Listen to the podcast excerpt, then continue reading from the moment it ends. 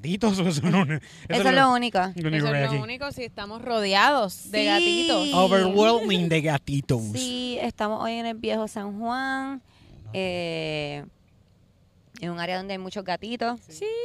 No les voy a decir dónde, ¿sabes por qué? Porque no quiero que me cojan mi gatito spot. Sí. No quiero que vengan a sobar gatitos. En verdad debería, no, no les voy a decir. porque tú sabes que este, este, este, este- yo viendo ahora cómo está esto, deberían promocionarlo turísticamente para esos turistas que vienen que no tienen a sus gatos. O sea, que uno le da, cuando fuimos a Texas, como que teníamos ganas ya de sobar de los gatitos. Y como que si tú estás de vacaciones una semana, pues mira, vienes aquí y, y sobas gatitos. Estamos en el viejo San Juan. Esto aquí es donde está Seifasato, cerca de la fortaleza. Seifagato. Perdón. Seifagato. Eh, pueden ver ahí atrás la fortaleza, ¿verdad? Sí. Sí. La fortaleza, no sé si la ven. Y la ahí. bahía del viejo San Juan. Y la bahía. Y aquí los gatitos son bien nice. Llevamos como unos media hora, 40 minutos sobando gatitos a todo lo que da. Eh, Había una- y, y la cuestión es que ellos nos están sobando a nosotros. Sí. Como que nos Sí. buscan. Eh, Yo soy alérgica a los gatos, así que yo los estoy mirando con una respetuosa distancia. Ya. Pero me estoy disfrutando verlos ahí vacilar. Cuando llegamos vinieron un montón de gatitos así corriendo y yo Y no podía aguantar la felicidad. y Camila bien respetuosamente se fue a correr. ¡No! ¡Todos esos gatos! ¿Para dónde vienen? No, no, yo los grabé de lejito, les dije hola. Yo les hablo bonito, pero pues no los puedo Si yo no tuviera ya como siete gatos en mi casa, yo me llevaría una gatita que hay por ahí. No Sie- sé si siete se aquí. atrás. Pero, by the way, aquí de- eh, hay una advertencia que dice que si usted recoge o se lleva algún gato de aquí, eso es ilegal. Es ilegal. Así que no puede venir aquí como que, ah, me voy a llevar este gatito. No, aparentemente hay que pasar por el proceso de adopción adentro. Claro. Ok, ok. ¿ok? Así Yo me que- llevaría Claro, ese igual que gatito. si usted ve un niño por ahí en un parque, usted no lo coge y se lo lleva. Ay, bendito este niño. Yo no veo a sus padres. Déjame llevármelo. Tienes que Pues pasar por el igual. protocolo de preguntarle a los papás en cuánto te lo venden. Estos gatitos Y ya están... no- nos van a quitar el video de YouTube. Eric, no diga esas cosas que YouTube se confunde. Sí. Que se lo coge todo a pecho, bendito. Sí. YouTube están así tanto. YouTube es bien sensitivo, tú lo sabes. Eh, ¿Qué más puedo decir? Ah, estoy súper feliz de todos los gatitos que he sobado. Hay uno que tiene un toxido que estaba aquí sentado cuando nosotros llegamos y Eric lo sacó y él está bien molesto. Sí, y sí. como él quiere arreglar su molestia, lo tienes que sobar. Como que él va donde ti, te maulla ahí, mau, mau, mau, mau, mau, para que lo sobe. Niño. Qué chulo.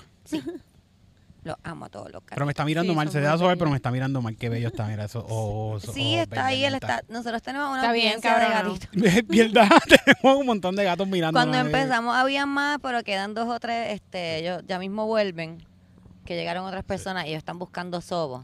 Esto es como el parque de las palomas, pero sobi- buscan sobo en Sí. vez de comida. Qué rico, me cool. encanta. Hay que venir para acá con, con, con los treats. Con ¿Verdad? comidita Con mojada, con, Con uy, catnip. con. Mira, Hacemos un círculo Ay, de no, no, no, no. De seguro ilegal también. Tenemos que preguntar, tenemos que preguntar a ver si nos dejan traer catnip, pero creo que sería tremendo party tirarle catnip a estos gatitos aquí. Yo Sí, la paso estaría- cabrón viendo a mis gatitos con catnip.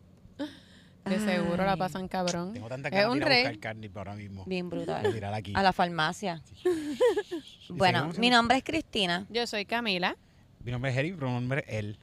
Sí, eh, gracias Eric. Gracias. Mi pronombre es ella. Mi pronombre ella también. Te aprendí. Sí.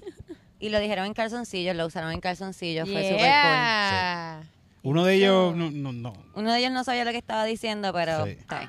Ay, Y ya, aquí fue. Ahí llegó la policía. Ay. Llegó. santo ¿Tú te imaginas que nos den un par de macanazos por estar sobando gatos? No, por No. sobar gatos no, por estar grabando aquí a lo mejor, pero por sobar gatos no. Sí, pero no creo. No, no. Creo. que- Nos están mirando ahí. Mira, ¿no? déjame dejar claro, la policía en Puerto Rico es súper nice. Ellos son súper cool. Nosotros estamos hablando mil, nos van a entrar a macanazos aquí. Si eres de Puerto Rico, cállate la boca. La Puerto Rico, la Puerto, Puerto Rico es súper nice. Este, y no Excepto cuando estamos en- marchando en contra de Eric. Excepto cuando está Sí. exigiendo algún derecho, Sí, pero más nada. El Sí. resto del tiempo. Cuando estás aquí en Viejo San Juan, tú estás cool, súper cool. cool. Y si la hablas en inglés, mejor todavía. Sí, porque te Eh, ignoran. Entonces, ah, yes, yes. yes. Yes, eh, Vete, sí, vete. caminando, sí. Bueno, hoy tenemos un podcast eh, que vamos a hablar de lo que les llevo diciendo hace como tres podcasts que íbamos a hablar, que es lo que pasó en Canadá con los residential schools. Y vamos a leer emails porque ustedes son los mejores y siempre envían unos emails super cool. Antes de empezar, quiero agradecer... Pam, pam, pam, pam, pam. Agradecimientos. Ven, gatita, ven. ven. Agradecimiento. Aquí, aquí. Ahí están. Quiero son agradecer. un montón. Sí. Es que hace tiempo no decíamos gracias, pero quiero agradecerle a nuestra nueva supporter de Anchor, que es Elisa González. Gracias, Uh, Elisa. mamá. Elisa, te guías, te guías. Gracias, Elisa. Y Elisa se une a una lista poco larga. Sublime, Así que la voy a decir bien rápido. Estoy súper agradecida de que esta lista sea así de larga y que tenga que Te tiro ritmo en lo que lo rápido. dice. Te tiro un ritmo. ¿Podría? Un un un Silvia Martínez, un José Sánchez, un Carlos un Ortiz. Cristian Ramírez, Kenneth Lugo, Melissa Márquez, Niurka Vélez, José Ri- Josué Rivera, Mayra Romero, Harold Rosario, Giseli Ramos, Yania León, Luz Domínguez, Ivette López, María Méndez, Glenda Rodríguez, Bejentino Robles y Genesis García. Ya. Es que parecía eso que... Eso estuvo Kano. fatal. Sub-Zero. Quiero agradecer a todas esas personas que son las personas que ayudan a que ellos programas de ti sea cada día un mejor podcast. Yes. Si usted quiere unirse a ese grupo, lo puede hacer después de la descripción de ellos programas de ti. Hay un link a Anchor Support y ahí nos pueden ayudar. Mm, mm, mm. Y aquí hay un gato lamiéndose súper agresivamente. Me da mucha risa cuando hacen eso. Dio tres pasos, se paró aquí, nos miró y son... Para que sepas que está limpio y que lo Sí. puedes tocar, ¿ok? Sóbeme. Ay, qué lindo. Ay, qué lindo eres. Ven, era ven. No, me ignora. Ok, no importa. Vaya, vaya, tengo mi camisa molesta, de... molesta. ¿Por qué las mujeres se quedan tan- Ah, ¿Cómo es que se llama? Estaba en blanco design. En Blanco Design. Si quieren encontrar esta, hay muchas otras camisas. Lo dije en bien, ¿verdad? Blanco Yo Design. creo que lo dije bien. Estoy casi segura Estoy que casi sí. segura de que Es sí. que lo estaba buscando en los mensajes míos y son un montón, entonces no, no encontraba el Sí, nombre. mira, me acabo de acordar. Hay una, hay una persona que nos escucha, un caballero que nos escucha, eh, male, creo, que él se considera un male, si no, perdóname, un ella. La cosa es que él me lleva escribiendo por Instagram hace tiempo. Mira, no me saludas. Mira, no me saludas.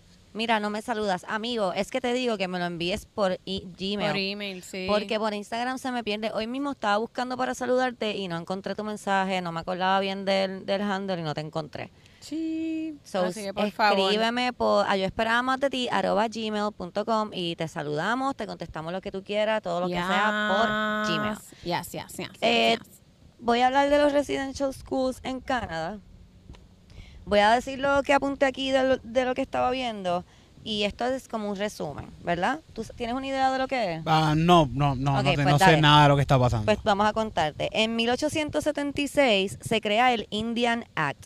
Esto se crea para controlar, administrar y para asimilar a los indígenas de Canadá. Co- Esto se crea con fondos de gobierno y lo corren las iglesias. Esto duró hasta 1996. Ujú. Ok. la, la última cerró en 1996. Eh, o sea que ellos crean un este acto para eh, para ayudar a los indígenas o los nativos de Canadá a asimilar estas nuevas personas que están colonizando el país. Como que tú eres el que está mal, ¿no? Y comenzó, Sí. originalmente no eran, no eran escuelas residenciales, eran escuelas eh, de día, eh, pero entonces descubrieron que ellos iban, los niños iban a estas escuelas, pero luego iban a sus casas. Y en sus casas seguían teniendo esas costumbres eh, pegando retrógradas. esas malas cosas, sí. Y pues entonces ahí fue que decidieron hacer las residenciales y cuando decidieron hacer las residenciales es que in- involucraron a la iglesia porque no tenían suficientes fondos para crear escuelas residenciales, así que ponían a estas iglesias a correrlas. Ah. Ok, Se piensa y, o se estima que alrededor de 6.000 niños murieron en escuelas, aunque algunos dicen que en realidad el número puede llegar a ser tres veces esa cantidad. Quiero decir que alrededor de 150.000 niños pasaron por estas escuelas. Ujú. En 1980, eh, los indígenas o los nativos hablaron públicamente sobre las experiencias de abuso y empezaron una demanda de clase contra el gobierno. Eh, como parte de ese caso, el gobierno de Canadá lanzó la Comisión de Verdad y Reconciliación en el 2008. Eh, la comisión viajó por Canadá durante seis años escuchando testimonios de casi 7.000 testigos como parte del mandato de poder documentar la historia del país. Tengo entendido, según lo que he visto el mismo documental que Sí, yo, sí. Lo que tengo entendido es que fue una, uno de los guardias o un policía, alguien, ¿quién, quién era el señor Sí, que fue- habló por fue- primera vez? Él era un encargado. Yo de no sé si él era, las familias. él era, él era, yo no sé si era de seguridad, o sea, como que él iba con los, eh, ah, trabajadores sociales que se encargaban de separar a estas familias. Que, by the way, ese proceso de separación era súper violento por lo general eh, y era como de sorpresa. Como que le caían a tu casa y de repente era como que no, estos nenes se tienen que ir con nosotros o tú vas preso. Tú y, y todos los adultos que viven en esta casa van presos. Así que eh, evidentemente los padres no dejaban ir a sus hijos así voluntariamente. Eso hicieron mucho hincapié en el, en el documental de que nunca fue voluntario. Siempre era bajo coerción eh, y, y amenaza de cárcel. Y él se encargaba, él era eh, seguridad, ¿verdad? De, Entonces, él habla de... de A favor de los que se llevaban a los. a Exacto, él Sí. iba, él iba para asegurarse como que sí, sí, él era eh, mano dura, o sea, Sí, a lo mejor era el- a lo mejor no lo dice, pero a lo mejor mataba hasta a la gen- la gente por Sabe Dios, los hijos. sabe Dios. La cosa es que él es el que habla y empieza, ¿verdad? A crear como que esta duda y se crea, creo que más gente empiezan a hablar y ahí es que crean la comisión y toda esta cosa. Pero lo que me- nos llama la, la- la atención esta historia es que hace nada en Canadá encuentran 215 rem- remains de 215 niños ujú, en una en una, En una so- sola escuela. En una. sí. Entonces, eh, muchos dicen que morían tratando de escapar o por abuso o Sí, por lo general, eh, Tratando de muchos, escapar es muchos bien de los difícil. nenes, Niños en una iglesia, ya hay muchos muchas de historias los de ya. nenes eh, hablaban, eh, digo, muchos de, de los adultos estaban hablando que de niños, eh, muchos niños que supuestamente se habían escapado, como que ah, se escaparon de la escuela y por eso ya no están.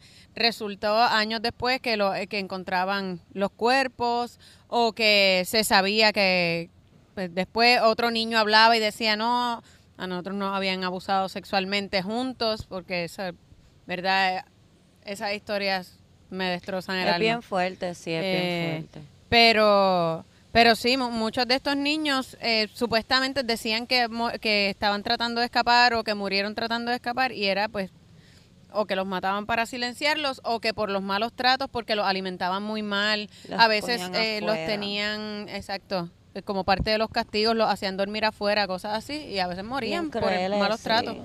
Esto fue los otros días. Los Sí, otros sí. días, quiero dejar claro que yo hubiese estado en esa escuela según el tiempo. Tú hubieses estado en esa escuela, Camila hubiese estado en esa escuela, Camila hubiese estado poco tiempo, pero hubiese estado. ¿Por qué? Tirito se hubiese graduado. ¿Qué año tú Oh. te graduaste? Sí. Ni se ¿Cómo acuerda. Es? Tirito se hubiese graduado. Se hubiese 97. graduado de, de esa escuela. 97, sí. De hecho, hubiesen cerrado la escuela un año antes de que... ah, antes de que Sí. Tirito se graduara. Te hubiese graduado yo con, hubiese, con yo hubiese llegado hasta primer grado en esa escuela. Yo Pero, hubiese ¿e- eso llegado o- o- o a muerto? séptimo, octavo. Wow. O en el peor de los casos, no llegaba. No llegaba, Sí, exacto.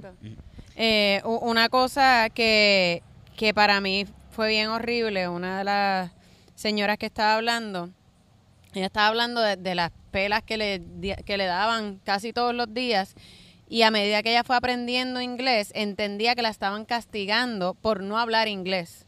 Mm. Ella no lo entendía. Ella todos los días le pegaban y ella era tenía como cinco años, creo que era cinco o seis años, y ella no entendía y le hablaban y le estaban diciendo por qué le estaban pegando, pero ella no entendía por qué y a medida como un año o algo así, ella dice que se empezó a dar cuenta como que ah estos castigos es porque yo no estaba hablando inglés, pero ella no sabía el idioma. Así que Super crazy. Había una que habló de que la que la, la- cuando ella llegó al residential school tenía una muchacha que la cuidaba que era mayor que ella y habló con H. tocó porque sí. habla de lo habla como si no le doliera, como que no, eso pasó hace tiempo y pues eso era así, pues y pues y en una dice como que y nunca la volvimos a ver, como que escuchamos un ruido y nunca la volví. Achi, y eso fue como sí. the sadness in her face and her eyes y del tono de voz, aunque está diciéndolo como que... Sí, yo, la- la- los pedazos de las vistas, porque hubo unas vistas, eh, no me acuerdo para qué fue, si era para tratar de ajusticiar a las personas que estaban involucradas en eso o si fue como parte de una demanda de clase contra el gobierno, no estoy segura realmente de, de para qué eran Hubo una estas demanda de clase contra el gobierno, Contra que fue lo, que, lo que inspiró como que todo el movimiento heavy. Pues, y, y cuando están dando sus testimonios y los padres que perdieron hijos allí o que no volvieron a ver a sus hijos están dando el testimonio, yo estaba ahí como que... Yo tuve que parar par de veces el documental, yo empiezo a llorar súper rápido. Y, y de verdad que a mí me, me tocó porque sobre todo los padres, los padres que, que pues siguen viviendo con esa culpa de como que diablo hubiese luchado más, hubiese...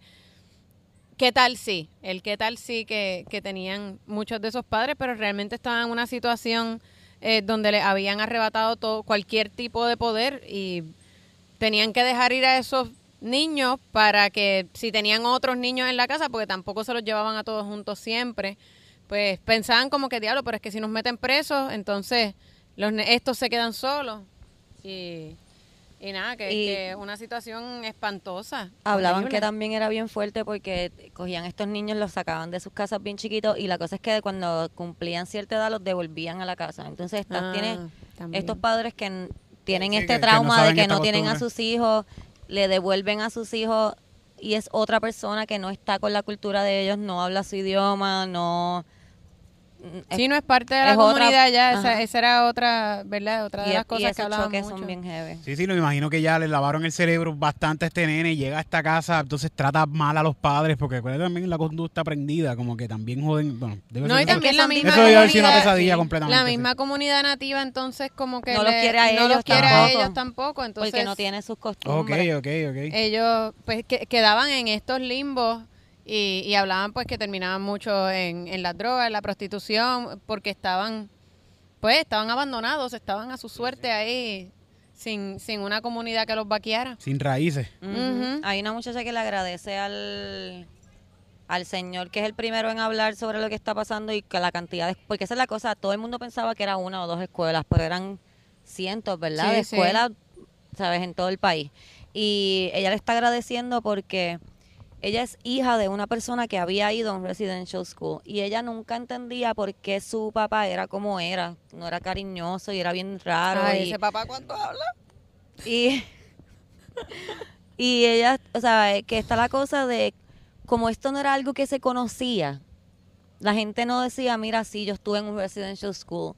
Como que la gente simplemente crecía con este trauma, cabrón, y Es lo normal, esto es lo normal ahora mismo para nosotros. para ti, no, de, yo- es que no sabían que lo hacían para todo el mundo, es lo que te digo. no. Pensaban que eran ellos, Que era en su escuela. eso que era secreto. Ajá. Ah, y lo guardaban. Claro, no, nunca hablaban de esto, no tenían cómo hablar de esto ni a quién. Sí, no había que- servicio No era una, it wasn't Ajá. a thing. No era como que yo podía ir a decirte, mira, yo estuve en un residential school y tú podías, como que, oh, wow. Sí, podía realizar que era lo que había Ah. pasado. No, era- Entonces hablan de que cuando por fin sale el tema, pues que el papá pudo entender, que ella pudo entender, que el papá se dio cuenta que había un montón de otras personas que pasaron por lo mismo. Fue algo bien heavy, Sí, aparentemente. ese papá cuando habla que dice que él nunca le pudo decir a sus hijos a sus hijos que los amaba. Yo ahí como que, eh, mi gente, vamos a calmarnos. Porque también él nunca había experimentado amor, que es lo que hemos, lo que habíamos hablado una vez aquí. Que yo- y a mí- para mí eso fue súper, no sé, como algo bien, una perspectiva bien diferente cuando yo realicé en mi cabeza que hay gente que simplemente no crece con amor, o que ellos no saben no lo que es cómo amor. ofrecerlo. Ujú. ¿Entiendes? Como si tú no sabes, si a ti, a tú no sabes hablar mandarín porque a ti no te enseñaron, pues el lenguaje es un amor, ta- un amor. El amor. El amor es un lenguaje también y si tú no lo sabes, no lo sabes. Y hay algo, hay algo bien importante que se habla de este señor, eh, esa misma muchacha habla de que este señor que habló, él nunca trató de escudarse contra, eh, o sea, en términos de, ah, es que en ese momento eso era lo que se hacía. Él, él dijo, yo lo hice sabiendo que estaba mal. Mientras yo lo hacía, yo decía, esto está mal. Y lo seguía haciendo porque era mi trabajo, pero sé que está mal y no, en Yeah. ningún, ey, no peleen. Cálmense, público. Eh, y ella ella habla de eso, de que le agradece que todos, nunca haya tratado de excusar sus acciones como, ah, yo no sabía, o es que eso era lo que se hacía. No, él sabía que estaba mal y él estaba activamente, y él lo dice en un momento, que él estaba activamente tratando de enmendar el daño que le había hecho en su vida. Sí, sí. Este, que yo creo que eso es bien importante. Y, y- después de viejo, aprender algo que se te enseña cuando eres niño Sí, sí. debe ser mucho más difícil también. Sí. Sí. Es- son situaciones bien difíciles. eh, no, y también pienso que es bien triste el, el hecho de tú nunca haber recibido amor. Como que tú Sí, como sí. individuo, que tú nunca hayas recibido amor, un abrazo, un beso, palabras de aliento, algo bonito. Está cabrón. No, e- e- imagínate el trauma enorme, sí, qué sé yo, hay cosas que uno de grande es como que diablo, a mí me traumatizó, qué sé yo, que una maestra en primero una vez me pegó un grito y a mí eso me marcó. Y eso es algo, o sea, después tú llegabas a tu casa y tenías un lugar seguro. Como que eh, quizás un maestro te maltrataba, pero llegabas a tu casa y tenías quien te protegiera, quien te dijera que todo iba a estar bien. Estas, estos niños vivían con En su... el O sea, no tenían a dónde escapar, no tenían... Bueno, imagínate si preferían escaparse en Canadá, que es un joyo frío por ahí, escaparse a ver si sobrevivían por ahí. Eh, antes de seguir en estos lugares, evidentemente eran sitios donde ellos nunca se sintieron seguros. Digo, y un niño solo en los 90, 80, no era no es común ver un niño solo por ahí en la calle. Digo, no sé en Canadá, por lo menos aquí en Puerto Rico no era común ver un niño por ahí eh, desamparado, solo que se escapó de un sitio en la calle. So, si van como quiera puede ser que ¿Qué tú decir con eso? La- Bueno, ¿en qué año fue esto? Estos niños se escapaban, un niño se escapa de una escuela, está totalmente solo por ahí en la calle, se lo van a arrastrar, lo van a secuestrar, algo le pueden hacer a ese niño en la calle igual. Ah, no, O sea, definitivamente. que Ah, como sí, quiera, sí. Claro. que no, te- no tenían ninguna salvación, aunque se escaparan, te- como quiera corrían peligro en la calle. sí, sí. Pero yo pienso que en Canadá, no, mira, mira dónde iba. Te iba a decir, Ajá. yo pienso que en Canadá la gente es más buena. Y acaba- Es que se me olvida que acabamos de aprender que mataban niños. Que es lo que estábamos diciendo. Por eso es que son tan buenos. Eso mismo. Siempre Eso. recuerde, siempre recuerde, nosotros somos una bola de defectos como seres humanos. Trauma, defectos, ansiedades, todo en una bola caminando por ahí. Si usted Sí. ve una persona que parece que es como que muy, mm, muy buena, ay, es tan buena, no hace nada mal, ay, parece perfecto. Tenga cuidado, porque lo más seguro tiene unos residential schools y están matando niños. Es como la gente que es excesivamente religiosa, la gente que es bien, bien religiosa, por lo general tiene unos esqueletos bien feos en el closet. Siempre, siempre gente que tiene cosas bien nasty de las que estar pidiéndole perdón a Dios. Nunca, creo que casi nunca he conocido a alguien ultra religioso que cuando uno lo conoce más a fondo uno no haga, ¡Ah! oh Dios, ya veo, Yo ya tengo entiendo. Ayer mismo que fue el Día de los Padres, estaba con una prima y esta prima eh, tiene un- una La que tomaste la foto. Eh, sí. Una- no, no, no, ustedes no saben porque decirlo, ustedes ven los stories. Whatever. Pero eh, tiene como que una guerra con la mamá. Y en una estamos en una conversación y le digo, mira, ¿dónde está el otro primo? Ah, es que no vienen para acá porque ahora son cristianos. Y verdad, los cristianos. No, no, yo le digo, ah, no vienen para acá porque son cristianos. Y hay, porque son, hay unos cristianos que empiezan y no pueden, no pueden ver cerveza, no pueden ni verla. Como que eso es pecado, mira la cerveza. Y yo le digo, no vienen para acá porque son cristianos. Y sabes que los cristianos tienen unos rencores y unas cosas que no perdonan. Y ella me dice, ay, ¿qué va? Yo, yo me reconcilié y yo no soy así. O si yo, no ves que tienes una pelea con tu mamá. Aquí, en un día los padres, tienes una pelea con tu mamá. Dios mío. Cristiano, cristiano.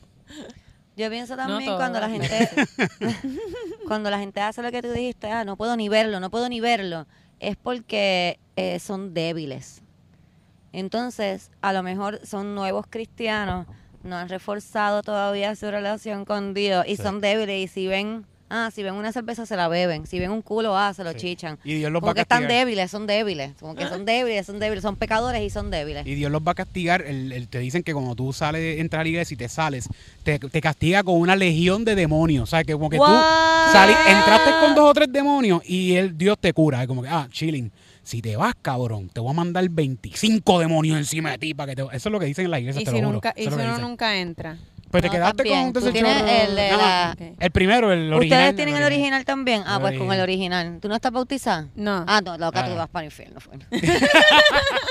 Yo no tengo salvación Cam- no, ninguna. Camila, no importa. Tú, pues, no, ¿Tú los no inciensos. Tampoco, ¿Qué, pues, qué? vamos a ¿Tú janguear no estás bautizado? Ah, no, Pues, no, no. Vamos a hacerle un bautismo. Music Night va a ser desde el infierno y va a ser. No, es que no van vamos para el infierno tampoco. Ah, el limbo, van ¿verdad? a quedar en un limbo. y dando vueltas. Pero ahí. ahí es que la vamos a montar porque es silencioso, así que podemos como que cantar. Yo creo que los gatitos van al limbo también. Y con perritos también, porque los perritos tampoco están bautizados. Pues sí, la vamos a pasar. Voy a, Ah, pues yo voy a bien. Voy a bautizar a. Kiri cuando llegue. Kiri, ven acá en el nombre del Padre, del Hijo. Ya. Vas a estar conmigo por siempre y siempre y siempre. Y es súper encojonado. Como mi mamá, bendito. Mi mamá siempre quería todo el tiempo estar conmigo. Cuando yo era chamaquita, yo decía, mami, ¿puedo ir a? Ella, No, te tienes que quedar aquí conmigo. Y yo, ¿por qué? "Ah, Porque sí, me da la gana. No sé. Y, y siempre me estaba diciendo como que no, vente para acá a vivir conmigo. Y yo, mami, tú estás a lo loco. Yo soy una persona mayor ya. Y cuando mi mamá falleció, eh, me dijeron, ah, ¿qué vas a hacer? ¿La vas como que a tirar la ceniza al mar o algo? Y yo, no, ella va a estar conmigo por siempre. Aquí, Conmigo. conmigo, siempre y para siempre. escuchándome, viendo todo lo que yo hago, conmigo por siempre, como ella quería. Yo pensé que ya la está pasando cabrón. De seguro. Tengo unas matitas allí y le pongo chavos y eso, porque a ella le gustaba el dinero, tú sabes. Ah, pues. Le pongo dinero y chocolate. Tan bella. Ese es tu Buda, tu Buda ahora mismo. Lo tienes así en, una, en un pedestal. No en un pedestal, porque uno nunca puede poner a la gente en un pedestal, Sí, tú sí, sabes, sí, porque se caen de allá arriba. Pero la tengo con unas matitas y unas cositas, porque yo estaba en las plantas. Nada, la cosa es que por siempre, los siglos de los siglos, amén. ¿De qué vamos a poner? Ah, vamos a emails. Vamos a Ah, emails. vamos a- Dale. Vamos a emails. eh, tenemos una carta de furia desde el trabajo. ¿Tú los viste? Bravo, Sí, Furia del trabajo. Sí, furia del trabajo. Eso suena a un evento de lucha libre. algo así. ¡Furia del trabajo! Ese sábado en la cancha Botecho. es una, pers- es una, una muchachi que nos escribe casi siempre de anónimo. y No, no sé si quiere poner su nombre hoy, sé que no lo voy a decir, aunque no lo dijo. Hola, girl. Dice, ok, les cuento que tengo que desahogarme, trabajo en un hotel. Estoy tranquilamente escuchando el podcast cuando llegó un policía palito de los del frente de Walgreens a hablarme como un sargento de milicia rusa y me encabrona. De paso, después de esta descarga sin sentido, quiero hablarle de los especímenes que se encuentran en los hoteles. Trabajo en el área de la piscina con un par de hombres. Yo vengo de estar en mi casa cómoda en una burbuja de tranquilidad y feminismo a meterme en este hotel lleno de monos bellacos. Y es incómodo escuchar los comentarios y pensar que posiblemente eso dicen cuando ven a uno por, ahí- por ahí. Yeah, they do. También que te tire un tipo con 62 años cuando yo tengo 19. Ah. Acepto que eso me bajó la autoestima. Girl, no, tú eres bella. Es que él es un atrevido. Es un Pero pues. fuchi. Él, él es un fuchi. El guardia del que les hablaba es el más interesante. Pelea por cuántas toallas se lleva la gente. y me explica cómo hacer mi trabajo, aunque nunca ha trabajado en mi puesto. Ah, bravo. Pero no se dejen engañar, ha sido científico, policía, cartero, Psíquico. psíquico, dueño de Apple y bichote. Contra. Un buen resumen. Me acaba de contar que soñó que se pegó y se compró un Lambo, entre comillas, y que lleva a sus hijos atrás. No sé cómo decirle que solo caben dos en un Lamborghini. Y no tiene parte de atrás. Ay, qué bella eres. Ay. By the way, los vi en el último open mic que estaba intentando actuar normal, pero estaba fan- fangirleando full. Al final no me atreví a saludarlos, queridos dioses del Olimpo. ¡Qué boba eres! Eres la peor. Casi es el mejor momento ahí, que nos vamos ya. Tienes que saludarnos. Yo se lo he dicho mil veces. A nosotros nos encanta. Nos pasmamos. Va a ser un pasme de, de todo el mundo. Exacto. Va a ser un, un montón de... Pero, pero háganlo, háganlo cuando, cuando se acaba. gracias, gracias, pero no te miro a los ojos porque me da pacho. Cuando se acaba, que vean a todos los comediantes así juntos hablando, van y, y nos sacan. Ay, permiso, permiso, para echarnos guille con, con Hacho, si los nos dicen, comediantes. si nos dicen, Para- ay, me puedo tomar una foto contigo, aunque la borres después. Pero esa, esa gente le va a dar una envidia, Sacho. Va a estar ahí, ay, ya, porque ustedes son famosos.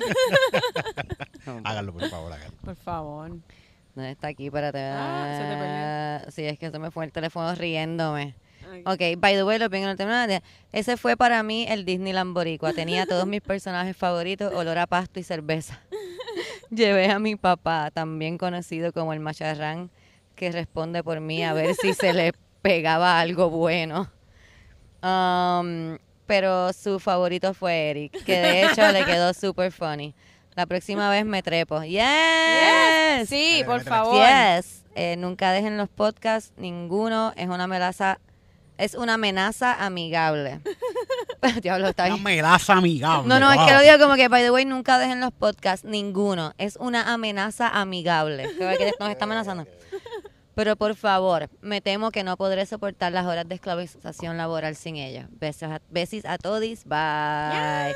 Yeah, that's awesome. Fue super cool. Eh, dos preguntas. ¿En qué hotel trabaja y dan descuento por conocerte? ¿En qué hotel trabaja? No lo vamos a decir, pero escríbenos cuál es para no ir a bregar con esa gente. O ir a janguear. O ir a janguear contigo. ¿Tiene piscina? ¿Tiene piscina? No, si ¿Tienen day pass? Si tienen piscina porque dijo lo de la toalla. Pues si tienen day pass, podemos ir a janguear a la piscina un día. A grabar un Yo esperaba más de ti. Ya. Estaría cool, estaría cool. Eso sí estaría eh, súper cool. Vamos a ver, vamos a ver. Acá tenemos. Eh, ah, alguien que quiere saber los eventos. Ah, sí, eh, sí. Eh, nada, síguenos. En verdad es seguirnos. Nosotros siempre que tenemos algo lo decimos. Lo ponemos. Eh, sí. Yes. Bueno, ahora, ahora mismo, no sé si esto, bueno, en audio va a salir ya esta semana. So, el viernes, si quedan boletos, pueden verificar. va a ah, estar Rojo Pérez y Aida, Aida Rodríguez en Puerto Rico, que es, bien raro que esto esté pasando. Vienen para acá a Puerto Rico, van a hacer un show de stand-up. Cristina va a estar ahí haciendo un par de minutos. A mí me llamaron, me dijeron que iban a hacer dos o tres minutos. Vayan para allá. Eso va a estar medio, eso va a estar bien cabrón. Este viernes, viernes 25 de junio en eh, Club 77, Río Piedra. Yeah. Sí. Boom. Super cool. Yo no lo había dicho porque me preguntaron esa semana si yo estaba nerviosa, o sea, porque me pongo nerviosa para seguir para allá. Sí, yeah, no sabía que iban a estar ahí. ¿Cómo? Ah, y el Open Mic, espérate, que esto ella misma que fue el Open Mic, el 26, que es el día después, va a estar el Open Mic al aire libre en el Parque José Gándara en Atorrey. ¿Ah, sí? Sí, sí. ¿Nosotros no teníamos ah, algo ese sábado? ¿Este sábado? ¿Sábado qué? ¿Es sábado? Ah, es verdad, es verdad. Ah, lo de Tropiwatt. Sí, sí, que podemos ir temprano a lo de Tropiwatt, que tiene una presentación en Río Piedras, ¿es la presentación? Entonces, Cerca de allí, por allí. En la Chardón, busquen a Tropiwatt en, en Instagram. Tiene. En la César. Es una galería. del tubo. Cerca del tubo en la César González va a estar el Tropiwatt. Búsquelo también en las redes que tienen. por lo menos a nosotros nos gusta mucho lo que Mira, aquí tenemos un porque las mujeres. Digo, un, ¿tú lo pudiste abrir? Lo voy a tratar de abrir. Es que yo no lo pude abrir. Le iba a decir. Eh. Ah, mira.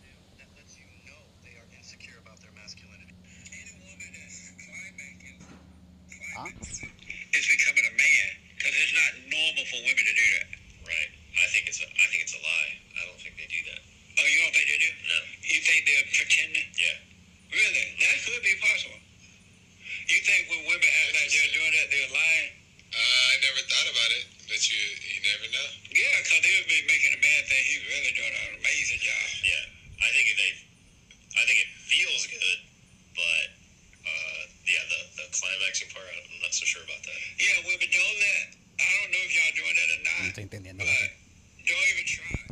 Son okay, estos hombres eh, diciendo. Vamos, yo lo voy a poner en el, en el Instagram de, de nosotros. Son estos hombres diciendo de cómo el orgasmo femenino es un embuste. hay mujeres y hay uno de ellos que es doctor. Hay uno de ellos que, es doctor. siempre están pretendiendo. Y entonces, no, que él dice, eh, el, el primero que habló dice que eh, si una mujer dice que está, que, que tuvo un orgasmo, es un hombre. Es un hombre, es un hombre porque las, las mujeres no lo pueden hacer.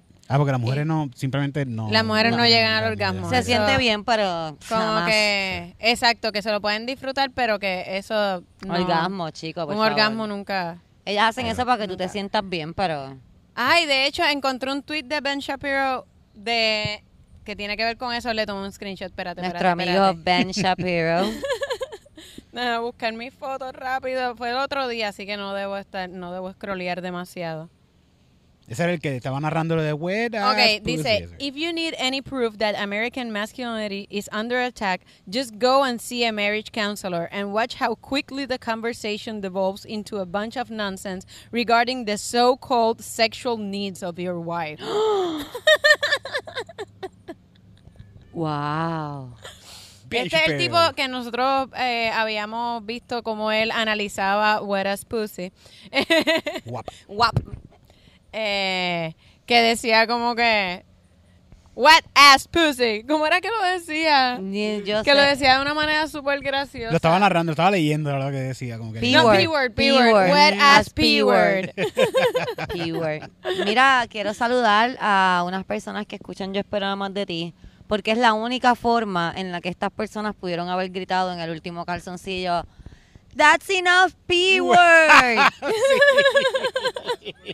Gracias. so que yo creo que ustedes escuchan Yo esperaba más de ti. Yo pienso que fueron ustedes los que lo dijeron. Sí. So thank you. Yo estaba pensando exactamente lo mismo. Gracias, Había gracias. gente diciendo the P-word. Sí, pero eran P-word también. Eran P-words. Es Ah, que ok. el. Los, co- eh, ay, whatever. Era un gimmick de uno de los invitados de Ok, ok. Calzoncillo, pero estaban siendo como bien P-wordy. Sí. Y alguien de en público gritó, Eh, That's enough P-word. Y yo digo, esa persona escucha, yo esperamos de ti. Porque yo no he escuchado que mucha gente le diga P-word a esa Sí. palabra. No, definitivamente, así que... Lo Son que las es eso y famosidad está pegado. está Famosidad, lo tenemos regado, pegado. Está regado por ahí eso ya. Boom. ¿Cuál es? el- Tenemos dos Eh, emails, pero no sé cuál es el que. ¿Cuánto tiempo llevamos? Ah, pues mira, tenemos o un... Eh, Vamos a leer ese sí, porque el Este. otro es el, ul- ese es el primero en tiempo. ok, pues tengo este.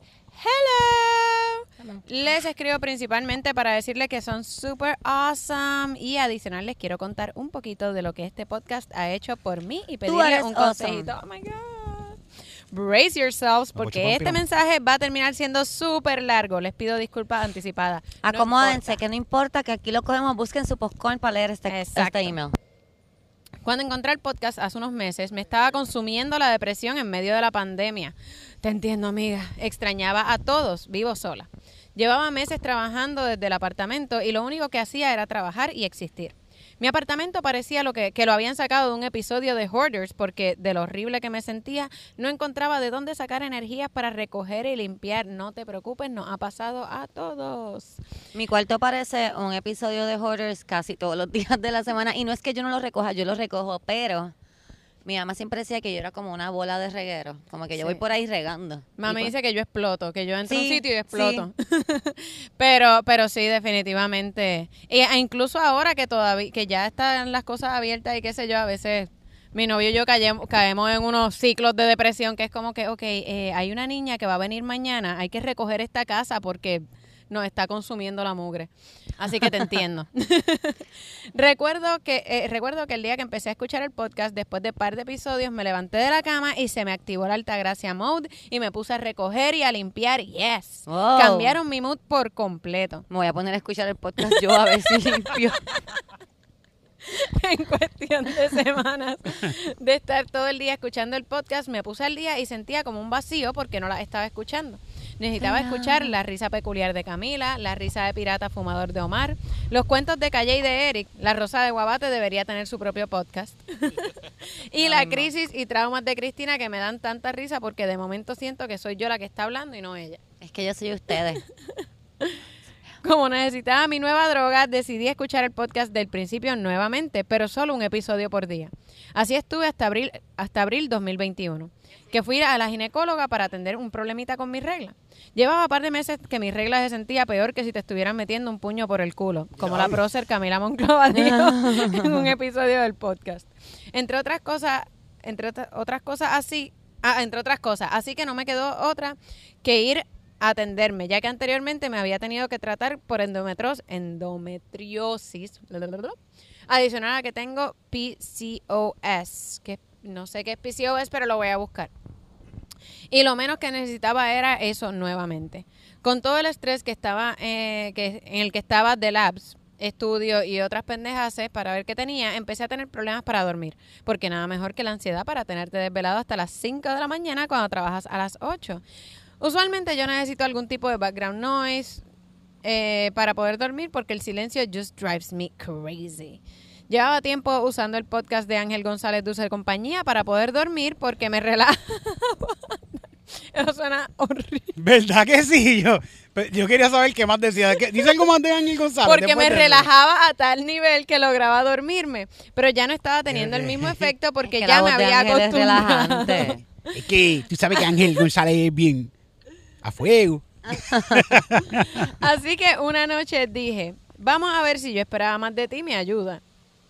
Yo creo que el episodio no había llegado a la mitad cuando ya me había dormido. Gracias, gracias. Bueno. Pero está bien porque Está esto es como la tercera vez que escucha los episodios. Ajá, es como cuando tú pones ok. The Office ahora. Exacto. Ah. Todavía lo estoy usando para dormir y últimamente lo tengo casi 24/7 para poder relajarme porque esta mierda de regla no ha terminado. Actually, en unos días me harán un procedimiento quirúrgico para ver what's going on y de una vez remover algo que encontraron fuera de lo normal en un sonograma. Esto, eso sonó tan chilling como que, y nada, y van a remover unas cositas por ahí que están como... ah. Una cirugía para sacarme unas cosas ahí que tengo. Me hace una liposucción. Pero mucha una- suerte con eso, espero que te vaya súper bien con eso. Eh, estoy súper estresada y peleando con la vida por culpa de esta situación y lo único que me ha brindado un poco de paz es el podcast. Nos alegramos mucho. Yes. Gracias al podcast he aprendido muchas cosas y me he cuestionado muchos comportamientos de personas a mi alrededor y situaciones por las que he pasado que no había visto como harassment y así, ustedes saben, esas pendejas es porque nos ha tocado pasar a, que nos ha pasado a tocar a todas que nos ha tocado pasar a todas las mujeres. Ahora. Lo más reciente que he cuestionado es por qué rayos la educación sexual en Puerto Rico es tan mierda y no le hablan bien a las adolescentes de la menstruación y del gran problema que traen los periodos irregulares in the long run. No sé si era un tema del que se puede si es un tema que se pueda tocar en el podcast, pero sinceramente creo que las personas y principalmente las mujeres que son afectadas por esto no entienden que el periodo no les debe durar dos o tres semanas, que no es normal ni saludable estar meses sin que te llegue la regla y que esos síntomas durante la regla que básicamente te tienen de cama no es algo para tomar a la ligera. He hablado mucho de esto desde que me operaron de endometriosis y eh, me diagnosticaron con PCOS. ¿Qué es? Lo tengo aquí. Polycystic Ovary Syndrome. Mm, Ese con es que te quiste. salen quistes, sí. Ok. Con todas las personas que hablo me dicen que saben de lo que hablo, so- o solo lo saben porque tienen un familiar, amiga que ha pasado por algo similar o porque la misma persona con la que he hablado tiene problemas de salud similares. Creo que su podcast es tremenda plataforma para las personas aprender más sobre su- los struggles de las mujeres y lo han venido haciendo así desde el principio. Sería bueno que hablaran un poco de esto, ¿verdad? Solo una idea, no pretendo decirles qué hacer con su podcast. Dinos qué no, pero hacer, dinos, no dinos, importa. no importa. Ahora sí les pregunto a lo querida Aurora. Querida, yo esperaba más de ti. ¿Qué me recomiendan para no volverme loca mientras espero los resultados de ese procedimiento y dejar de pensar de todo eh, que todo se complicará y voy a terminar con una histerectomía o- y cero hijos? Yes, my anxiety just goes there every single time. Bueno, los dejo porque esto es un ensayo ya. Además que esto es que estoy full rambling y he hablado como de cuatro cosas distintas en el mismo email. Okay. Mil gracias por hacer lo que hacen y darme todo el confort que necesito en estos momentos. Los amo a todos de Estudio Gatito. Postdata. Eric, necesito más rosa de guabate. Vamos, es que vamos a hacer un episodio en Calle. Sí. Y Yeah. Hay uno bien bueno. Les adelanto que hay uno tan y tan Sí. y tan Eh, el próximo episodio, bueno. si todo sale bien, va a ser en Guabate. Puede ser, sí. Y Eric nos va a tener un eh, es- eh, Rosa de Guabate Special Edition. Special. Oh, Y yeah. me muero, estoy loco por contarlo y no se lo he, todavía no se lo he contado ni a ustedes. Yo No, yo no lo ya sé, yo no lo Ay, sé. Yo tengo unos tan No buenos. lo sé, no lo sé. Tan buenos. Eh, tienes toda la razón, es un buen tema. Yo no, no lo hemos tocado en el podcast porque, de nuevo, nosotros la- casi siempre tocamos temas que vamos aprendiendo.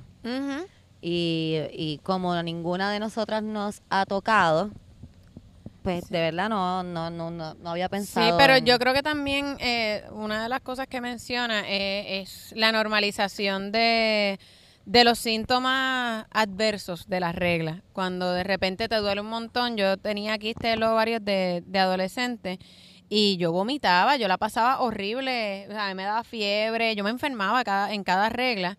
Y eran bien irregulares mis reglas. Y siempre lo que me decían, incluso los mismos doctores, era como que esos son unos quistecitos, pues. Tienes que aguantar mucho motrín y ya. y, y definitivamente tiene que haber eh, algún tipo de, ¿verdad? De approach que sea más holístico, no sé, más, eh, más empático Bueno, es con que el hecho de que tú la estás pasando normalizar horrible. La menstruación, normalizar la menstruación como tal es ya algo que se debe hacer porque no, no se habla. ¿Desde cuándo es que está, pa- está pasando la menstruación? ¿Esto es de los otros días para acá o es como que algo, esto es algo nuevo? Porque- Yo te iba a decir, bueno, pues desde los, te- porque pensaba, pensaba que ibas a preguntar como que desde que edad empiezan a tener la menstruación las Ah, niñas. ah, Porque, ¿por, qué hay tanta, hay- ¿Por qué a estas alturas en el 2021 todavía una cosa como esta le dicen, no, Motrin? No hay, Sí. no- Porque no han aquí inventado voy, algo porque el esto. hecho es que no te no hablan. A lo mejor ahora es mucho más abierto, pero tú no puedes hablar de tu menstruación. Yo lo hablo porque a mí no me importa, whatever.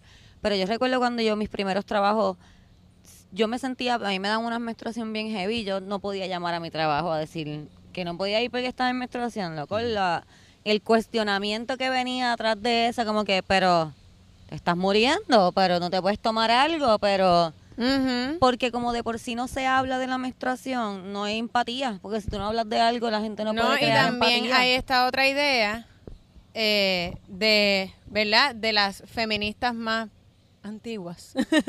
de como que no hagas eso, no puedes decir que no vas al trabajo por la menstruación porque eso es lo que nos cierra las puertas, que piensan entonces que somos débiles, que Ah, no, no, podemos sí, por la lado, menstruación. Así que también tiene ese otro, ese otro lado de, de verdad, si, si no puedo con todo, no soy feminista y estoy dañando el movimiento.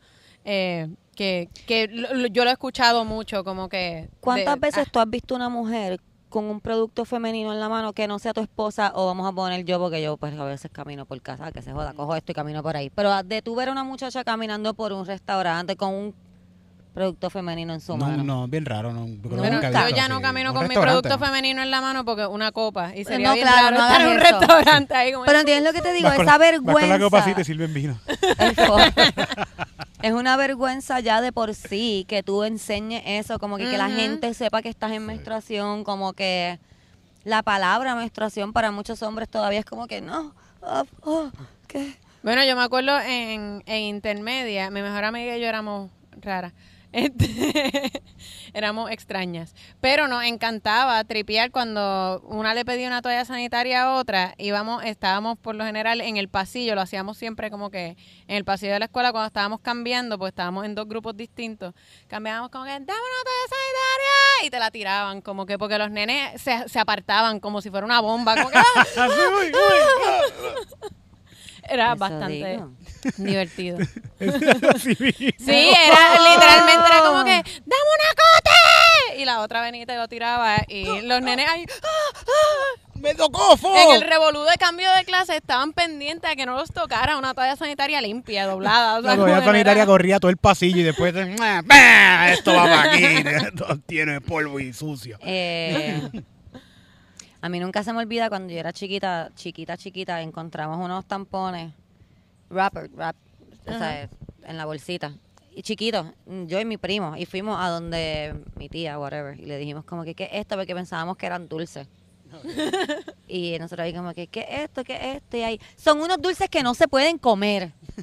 y a mí nunca se me olvida eso, porque cuando yo vi, abrí como que supo lo que era un tampón, hice como que, Dulce. Yo no me puedo comer. No Porque mi tía se comía, ¿eh? ¿Qué es esto? Ahí lo, lo abrí y se quedó mirando un rato. Yo soy mayor de edad. Yo puedo Ya hacer yo lo que puedo. Yo puedo quiera. comerme esto.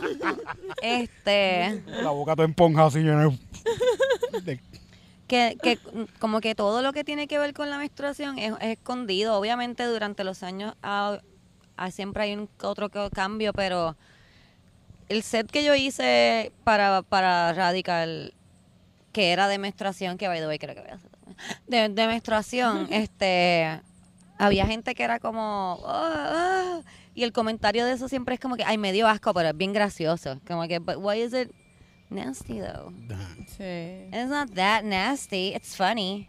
Not that Ujú. nasty. Pero la palabra menstruación todavía para muchos hombres es difícil. No será como monstruo eso. Como Para ustedes. Monstruación. para No, ustedes. así me- Super gore. que yo me lo imagino como una película de Tarantino así que hace como. Así, bota sangre así. No, Sorry, es como en sorry. coágulo. Es que a mí no me enseñaron Van en la así escuela como- nada de esto. Pienso que sí, es una buena idea que haya una clase. A lo mejor en la clase de biología podrían explicar la menstruación mejor. En la fucking clase de salud. Sí. en la clase de salud que ¿sabes qué hacían en las clases de salud de mi escuela? Súper horrible el sistema público de este país, gracias. Iba siempre nosotras o Cotex a dar la charla de menstruación. ¿En Y te serio? lo dejaban a otra persona, porque yo no y voy a nos hablar regalaban de y nos regalaban. Ah, entonces eran solo las nenas. Las nenas iban y nos llevaban así como que en una fila. ¿Y qué hacían cosa los misteriosa. nenes? ¿Y qué hacían los nenes? Siempre me pregunto qué hacen los nenes, qué le eso. Y lo enseñan a tienen libre, lo tienen libre. Ah, lo tenían libre. Sí. Los nenes lo tenían libre, se iban para el patio a jugar básquet. Deberían de Y las enseñarles nenas- a no violar. O me le ponían a Capitán Colgate a ellos. Para que- para sí, enseñarle a, limpiarse los los dientes, y dientes. a ustedes a Cotex y a... Pero, a- mano, ¿cómo, ¿cómo dejan eso en manos de una compañía ahí? Como que, mira, pues les van a regalar toallas sanitarias, así que dale para que les den la, la charla esa. Pero tiene mucha razón con eso de que tu menstruación no se supone que dure. Pero es que, pues, ¿sabes qué? A lo mejor pienso que la clase de salud en mi escuela no fue tan horrible. Porque yo sí sabía que no se supone que tu periodo dure tres semanas y que y que no se supone, o sea que sí el- hay dolores que son normales, pero también hay cosas que pues ya obviamente, yo pienso que no se supone que nada usted tenga que sufrir por días y sea normal, no sé, ¿verdad? Como Sí, exacto. Tienes que tener algo que no está bien, como que a lo mejor tienes un disco dañado, a lo mejor tienes un intestino pillado, pero hay algo que no está funcionando bien si te pasas demasiado dolor. Sí, esa es como, So no, check esa es la alerta del cuerpo de como Sí. que, mira, aquí es que, aquí, Aquí es que está no está pasando algo. algo, aquí es, aquí es que está dañado. Algo está mal, algo está mal. Qué bonito ese bote, mira. ¿Verdad? un velero, es un velero. Eso es un no- velero sí. grande, Viene sí. por ahí la regata Colón, qué lindo. Oh. Ay, Dios mío, qué buenos Por recuerdos. aquí fue que entró la regata Colón, ¿verdad? Yo Por aquí, sí. sí, Yo no sabemos. sí, porque- María, qué tremendo. Mira para allá. Adiós. Pues sí, tienes toda la razón. Vamos a ver si conseguimos a alguien que pueda hablar con... Que pueda Con hablar de conocimiento. sí. Vamos a llamar a los de nosotras. para que vengan para acá a darnos la charla. No, pero quizás eh, separín eh, o... Vamos a chequear. Vamos Yo a buscar, voy amiga. a chequear, voy a Tienes chequear. toda la razón, así que dinos qué hacer con nuestro podcast. Eh, y en cuanto a la ansiedad, eh, no sabría qué decirte, pero, Pero ah, yo meditar está chévere. Mira, meditar es awesome. Meditar es la mejor herramienta en el universo para todo. No sé si ahí lo dije bien, pero eres. Meditar es bien bueno y Fumar pasto. también, pero meditar es bien, bien bueno. Entonces, también te, te puedo decir lo que me ha funcionado a mí, ¿verdad? Yo no sé qué edad tú tienes. Yo tengo 37 años y... ¿20 qué? 27. 37. ¿Verdad? Y yo pasé por un, hace unos años atrás, pasé por un momento en el que me, me deprimí mucho, porque me estaba dando cuenta de que ya ese tiempo de ser mamá que todo el mundo tiene normalmente, a mí como que se me estaba agotando. Y no estaba viendo como que nada acerca que pudiera, ¿verdad? Pasar. Yo no puedo adoptar un niño porque nunca me lo darían porque no tengo suficiente dinero.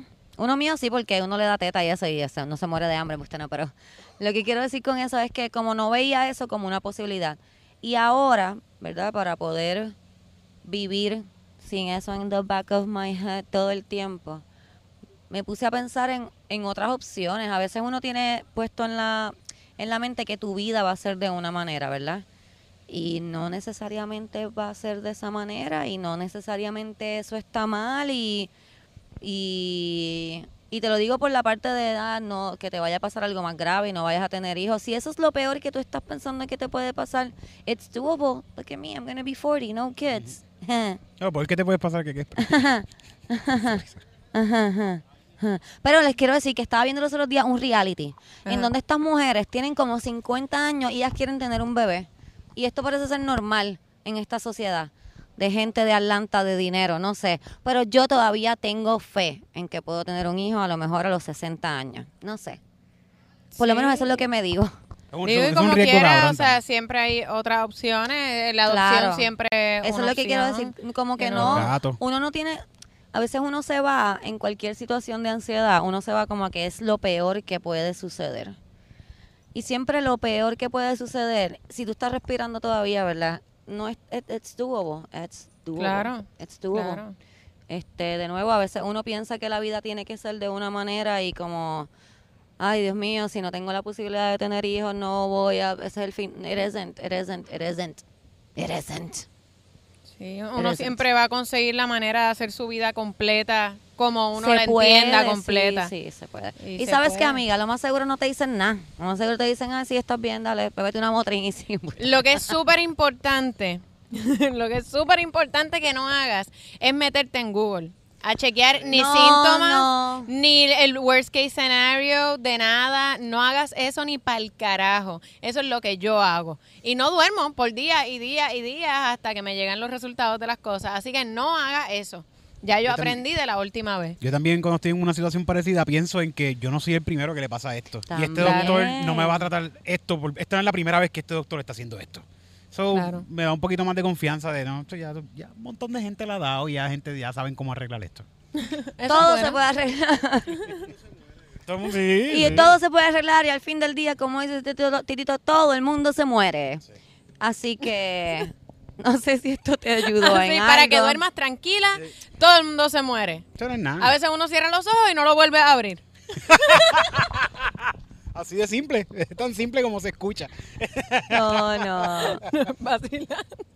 No pienses en lo peor, no pienses en lo peor. Medita, en verdad, olvida todo lo que acabamos de decir por los No, últimos cinco eh, minutos y medita. O, o sí, escucha. Comer yo veo mantecado. muñequitos. Yo veo muñequitos. Cuando estoy súper ansiosa, empiezo a ver muñequitos viejos. Empiezo a buscar en YouTube muñequitos que me gusten y, y veo eso. Yo como como pizza, mantecado, cosas así.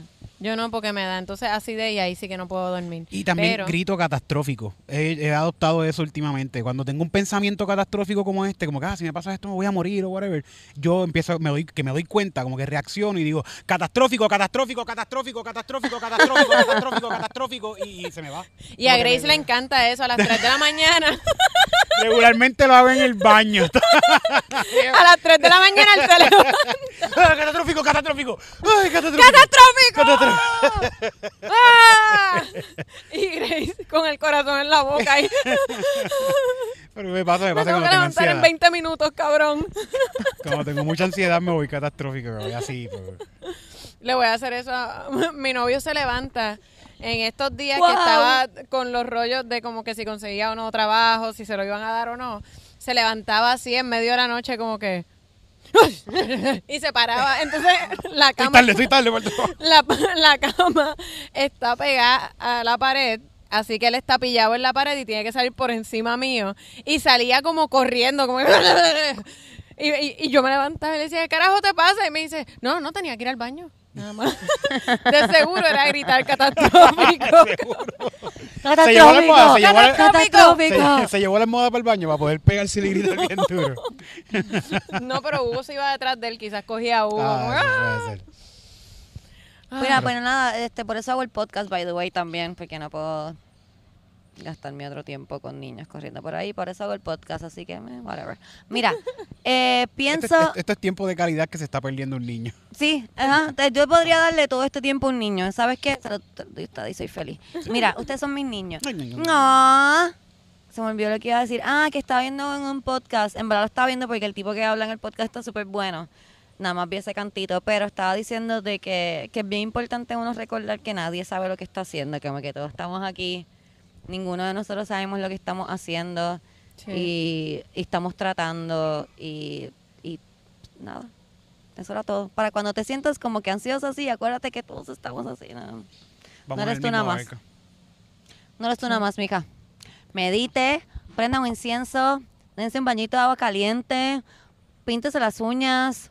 no sé, Sí. Cositas Sí, si te gusta dibujar o pintar los, los libros de, de pintar estos, no tienen que ser los de adultos, pueden ser los de a peso que venden. Yo tengo de princesa. Sí, pin- eh, eso calma un montón hacer sudoku. Yo, yo tengo un libro de sudoku Yo no sé sumar tanto. Pero no hay que sumar. Y yo no sé, Camila, cómo se hace esto. Si no es... ¿Cómo se hace? Yo, yo- Ah, el rompecabezas también son súper buenos. A mí me encantan los rompecabezas. Eh, digo, ahora me dan ansiedad porque entonces está la nena y ella de repente va a comer y le pone el plato encima al rompecabezas Ah, y se ya. pierden piezas. Por lo menos pero- es eso. Yo, a mí lo que me da ansiedad de los rompecabezas es que la gente no pone como que las, los bordes acá y los de estos acá. Estos son todos los blancos. entonces aquí están las nubes, aquí está la carreta, aquí está Ah, la sí, grama. es que yo- En yo- bonches. en bonches. bueno, Yo ya está montado, ya lo monté. ya. Yo hago eso y si lo empiezan a mezclar me encojono como que ¡No! ¡Eso es una nube! Yo de chiquita hacía rompecabezas, siempre me gustaron y yo, yo tenía en Ziploc, como tenía que guardarlo porque éramos cuatro y no había suficiente espacio en la casa como para tener un rompecabezas tres días tirado en el piso, pues yo lo ponía en Ziploc, como que... ¿Por los- pedazo? Sí, los que eran como que todos los blancos de las Mm, nubes, aquí en en este. Ziploc, y yo súper anal retentiva ahí, como que con todas mis Ziploc, las guardaba en la cajita y lo hacía en un cartoncito para poder ponerlo como que. Yo lo hacía en el piso por lo general encima del cartón y me llevaba el cartón con todo. Yo hacía era en la mesa del comedor y no pasaba nada porque mi mamá no cocinaba en casa, nadie usaba esa mesa de comedor. Yo para los, mo- para los rompecabezas, más nada. Yo no No, pasaba yo trabajo nunca tuve porque- esa dicha. No pasaba trabajo con eso porque mi, mi rompecabezas eran como de seis piezas y ya. y ya lo guardaba en la gaveta. La madre Sí. decía, mira lo que te compré. Es que yo le compré estos rompecabezas al nene porque él es tan inteligente. Sí. Mira qué rápido lo monta. Y le cae- ¡Elmo! A los 13 años. Mira, vámonos. Eh, espero que la hayan pasado bien. Recuerden que aquí en Viejo San Juan pueden venir a sobar gatitos frente a Seifa Gato. Esto es cerca Y una vista de la rogativa. Hay una vista Excepto si son preciosa. alérgicos a los gatos porque ya me está dando como un picor. Yo estoy todo el tiempo mirando a Camila cerca ¿Está y que no se le hinche nada. Sí. Yo estoy ahí como que tiene la nariz bien, tiene los ojos No a dar bien. bien, pero me empezó como un picor por aquí y por aquí detrás. No sé si es por el calor o si es por los gatos. Ya se ve el barquito que Puede está ser los gatos. Hay no barquito. mucho, pero hay, hay, hay varios veleros bien bonitos. La casa del pillo, como dice Titito, pillo me voy a mover. mayor. Mira, ay, caramba, voy a decir adiós, vamos a decir adiós y me voy a mover para que vean la casa del pillo. Sí. Bye.